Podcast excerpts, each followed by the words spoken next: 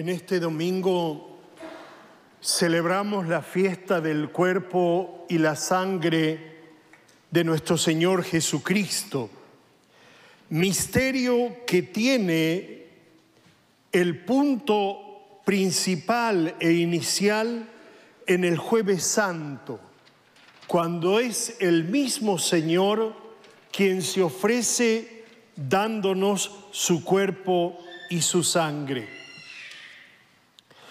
La fiesta del Corpus Christi es una fiesta tardía que da inicio en la Edad Media, sobre todo cuando a los cristianos los tenía en jaque la visión protestantista que negaba la presencia eucarística de Jesús.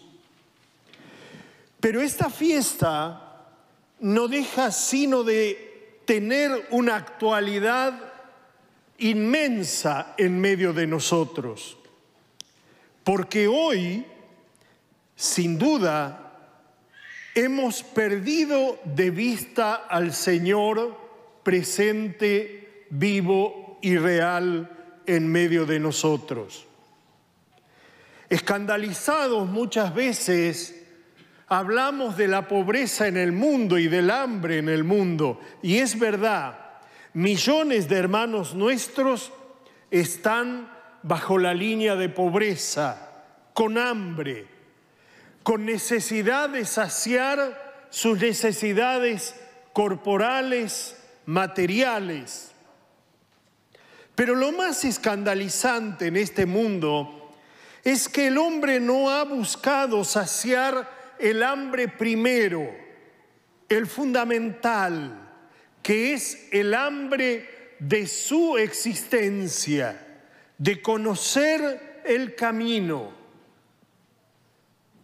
Muchas veces nosotros como iglesia tenemos que reconocer que hemos tenido un exceso en la sacramentalización y que ha sido paupérrima nuestra tarea de evangelización. El 31% de los católicos, como nos decía nuestro obispo emérito Tomás Olmsted en una carta antes de retirarse del ejercicio de su ministerio, el 31% de los católicos en todo Estados Unidos solo cree en la presencia real de Jesús en la Eucaristía. Y eso se debe a que la ignorancia acerca de este misterio es supina en nuestra vida cristiana. Reconocer el cuerpo y la sangre de Cristo presente como alimento para dar sentido a nuestra existencia, sin duda debemos descubrirlo en el conocimiento y en la intimidad del Señor. El Señor ha querido quedarse en medio de nosotros para ser nuestro alimento.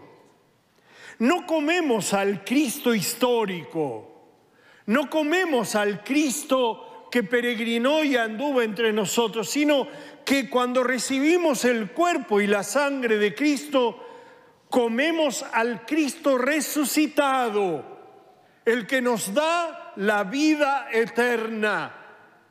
Y Él quiso quedarse en medio de nosotros para que nosotros recibiéndolo seamos claro mensaje de esperanza, de paz y de amor.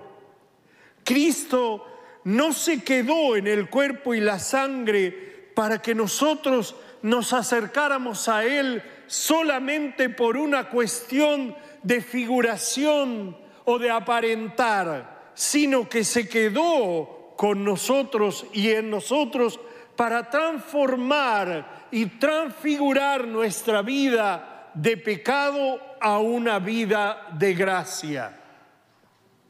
Muchas veces, cuando uno se encuentra con cristianos que no tienen la suficiente formación, se observa que muchos muestran un deseo nostálgico de acercarse a la Eucaristía con el desconocimiento de no saber qué se va a recibir.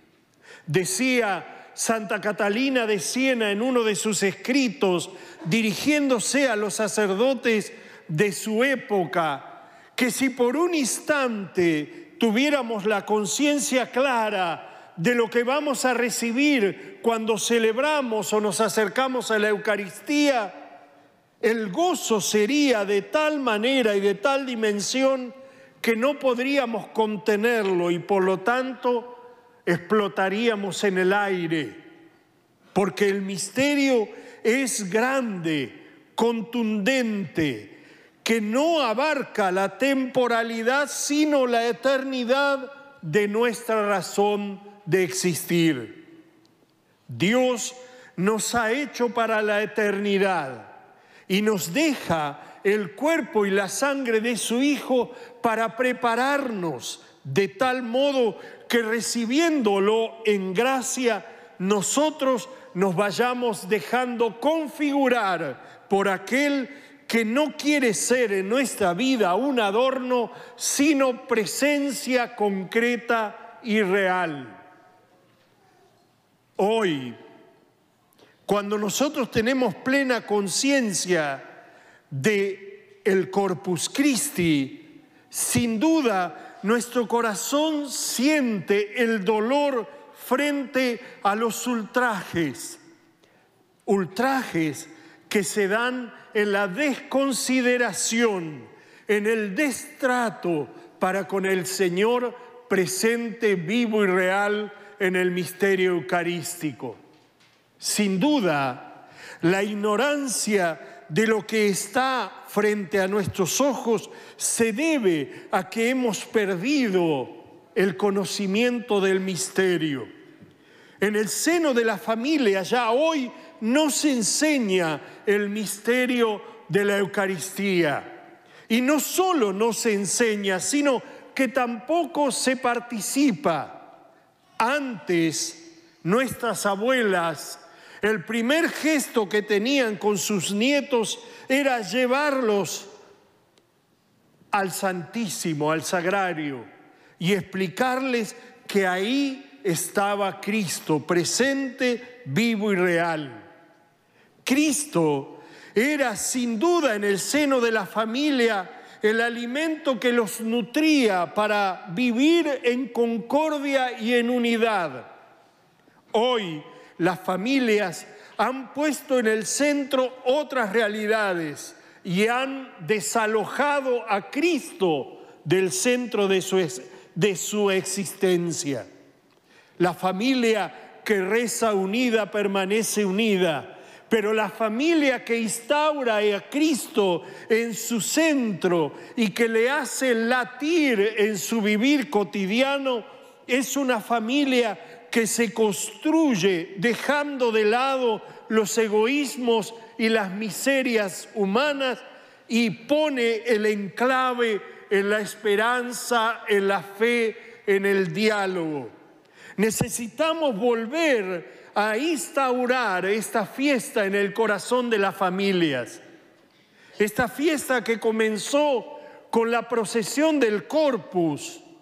Dijimos que esta fiesta tardía tenía como fin poner en el centro al Cristo vivo.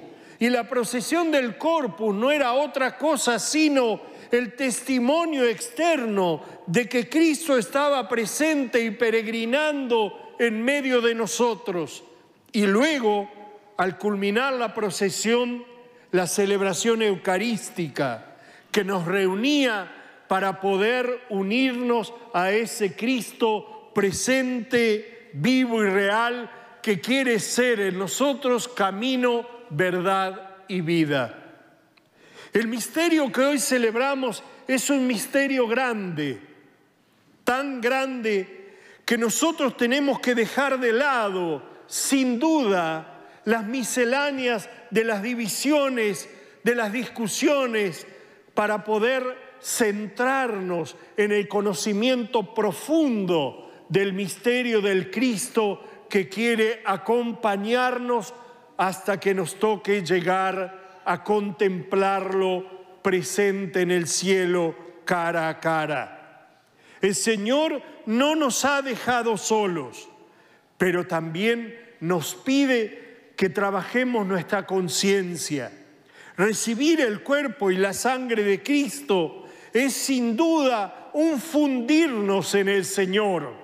Y no puedo fundirme en Él si mi corazón está lleno de otras cosas o está lleno de mugre o de las inmundicias de nuestra realidad de pecadores. Si nuestro corazón está lleno de egoísmo, de soberbia, de envidia, de mentira, de maldad, no podemos acercarnos a recibir el cuerpo y la sangre de Cristo, porque como dice la Escritura, si nos acercamos en esas condiciones, no teniendo nuestro corazón en sintonía con el Señor, entonces estamos comiendo nuestra propia condenación, porque no estamos siendo sinceros, coherentes y auténticos. Recibir el cuerpo de Cristo, sin duda, nos plantea el desafío que Jesucristo le puso a los discípulos cuando la multiplicación de los panes. Le dice el Señor a Felipe, denle ustedes mismos de comer. ¿Qué vamos a dar a comer? ¿Vamos a dar a comer cualquier cosa sin conocer y sin sentir? ¿O vamos a dar al Cristo conociéndolo, amándolo y sintiéndolo presente, vivo y real en nuestras vidas. Esta fiesta del Corpus Christi toma sin duda en estos tiempos una dimensión inmensa porque nos vuelve otra vez a plantear el desafío de conocer al Señor para poder recibirlo con clara conciencia y esto de un fruto generoso. Debemos trabajar denodadamente como comunidad cristiana para revertir los excesos que nos han desbordado. Una iglesia que se precie de ser fiel al Señor tiene que revertir, tiene que dejar de lado la sacramentalización en la ignorancia para poder producir una auténtica evangelización en la sabiduría, en el conocimiento y en el amor de Dios. Que María Santísima, nuestra Madre, la Madre de la Eucaristía, la que portó al Verbo hecho carne en su seno, que nos ayude para que nuestras comuniones y nuestras Eucaristías no solamente estén desbordadas por el conocimiento del Señor, sino que el conocimiento nos lleve a un amor auténtico y el amor auténtico nos lleve a un testimonio sin mancha y sin dudas. Que así sea.